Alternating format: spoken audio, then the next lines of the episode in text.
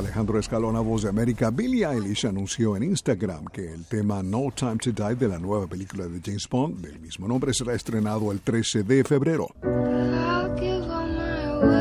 Eilish sería la persona más joven en grabar una canción para una película de James Bond. Where's 007?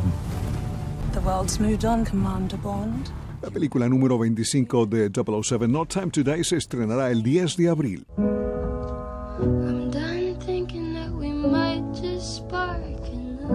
La melodía fue escrita por Billie Eilish y su hermano Phineas.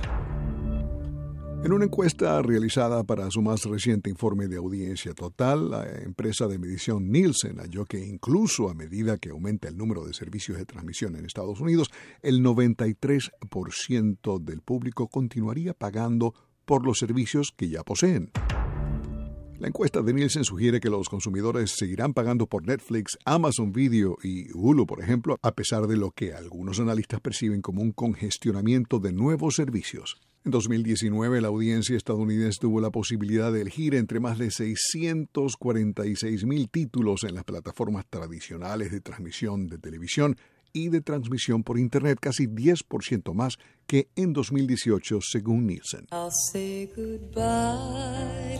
Hace 50 años, esta semana Carpenters, Karen y Richard Carpenter ingresaron al Billboard Hot 100 por primera vez con su versión del éxito de 1965 de The Beatles Ticket to Ride. Esa canción tardó varios meses en hacerse popular en las emisoras de radio, pero el siguiente sencillo del dúo Close to You fue un éxito inmediato que se disparó al número uno en solo seis semanas según Billboard.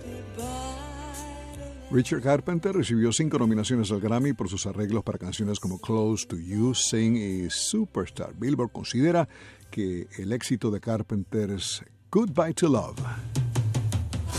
Fue precursor de las llamadas Power Ballads de comienzos de la década de los años 80. Esa canción, que es la que escuchan al fondo, incluye el memorable solo de guitarra de Tony Peluso, Goodbye to Love.